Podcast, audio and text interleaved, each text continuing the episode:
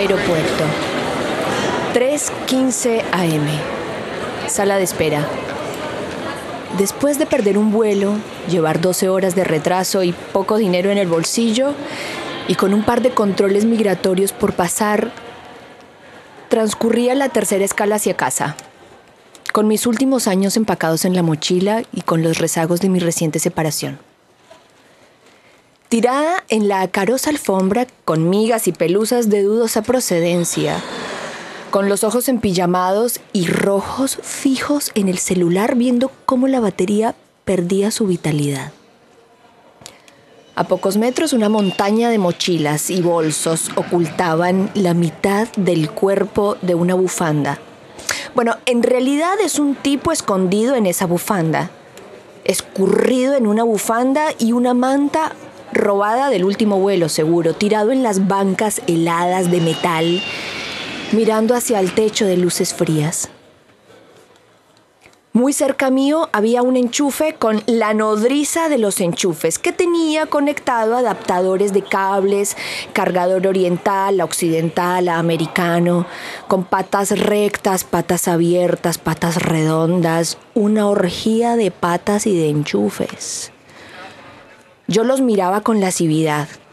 Esa promiscuidad eléctrica me hacía sentir miserable. Perdí el mío en el aeropuerto anterior y mi celular se queda sin batería. Es fundamental no tener el celular muerto cuando llegue a la capital porque tengo que avisarle a mi mamá antes de salir para mi último destino que esté en la puerta esperándome y no pase lo que pasa todos los putos años que llego y no hay nadie. En fin, uno de los enchufes que tiene un hermoso cable igual al mío se conecta al celular de bufanda. Encontrar la forma que me preste su cargador se hace imperioso. ¿Cuánto tardará para que salga su vuelo? ¿Llevará días aquí? ¿Sabrá dónde va? ¿Me prestará su cargador? Mientras me preguntaba todo eso reparé que de almohada tenía un libro.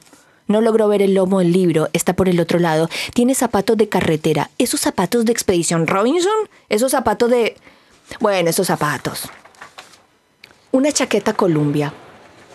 A este seguro le gusta la naturaleza, hace trekking, se sube a canoas y va por los rápidos del río Colorado. Bueno, las sierras chicas. Pantalón de muchos bolsillos y una barba descuidada, casi turco. Todas sabemos que nuestra debilidad es la cara de kamikaze. Todas lo sabemos. Empiezo a flashear, a ratonear, a delirar. Escenas en el baño con flashes de imágenes que van y que van. Y en algún momento tengo que dejar de huevonear. Disculpa, ¿este cable es tuyo? Pregunto mientras tengo el teléfono en la mano, con cara de circunstancia, con la tonada más colombiana que nunca. ¿Eh? me responde. Que si este cable es tuyo. Sí. Ah, bien.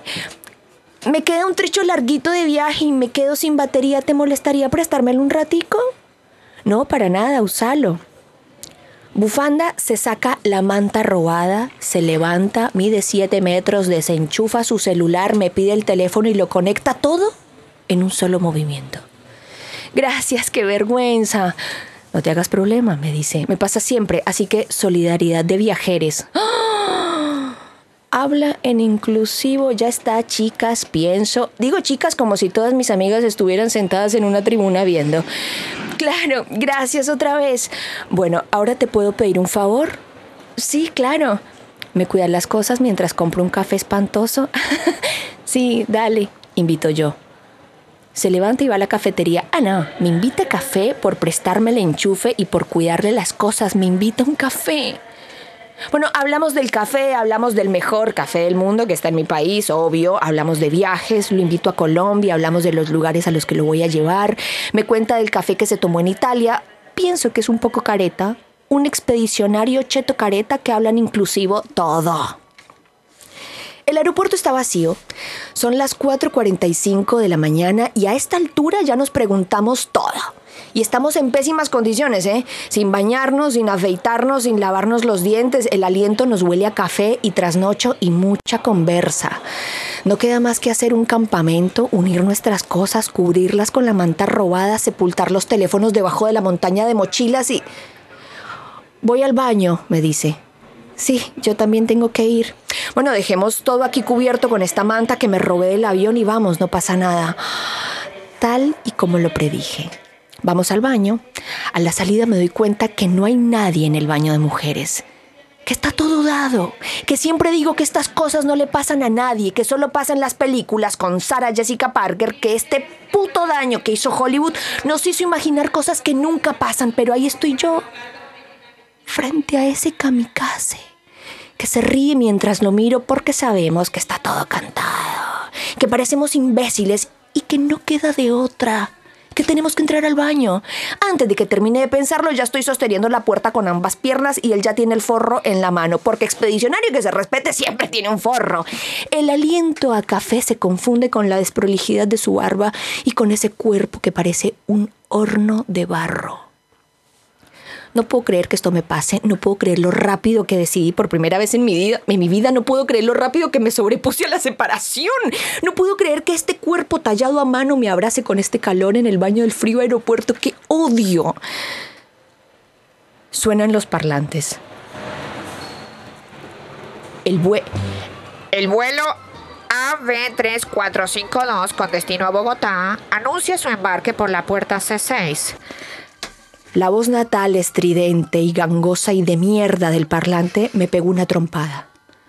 Y ahí está Bufanda, envuelto en su manta, apoyado en el libro, roncando con su cable y su celular cargado al ciento por ciento. Y yo aquí, sin haber cargado el celular. Mi mamá no sabrá que llegué y de vuelta. Nadie me esperará en la puta puerta del aeropuerto. Es la.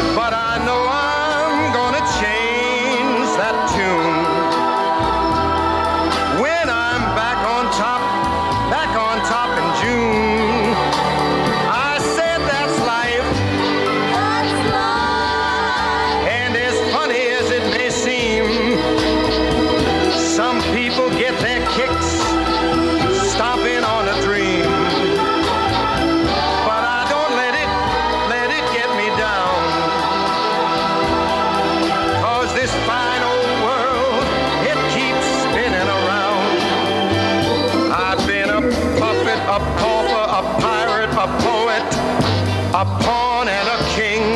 I've been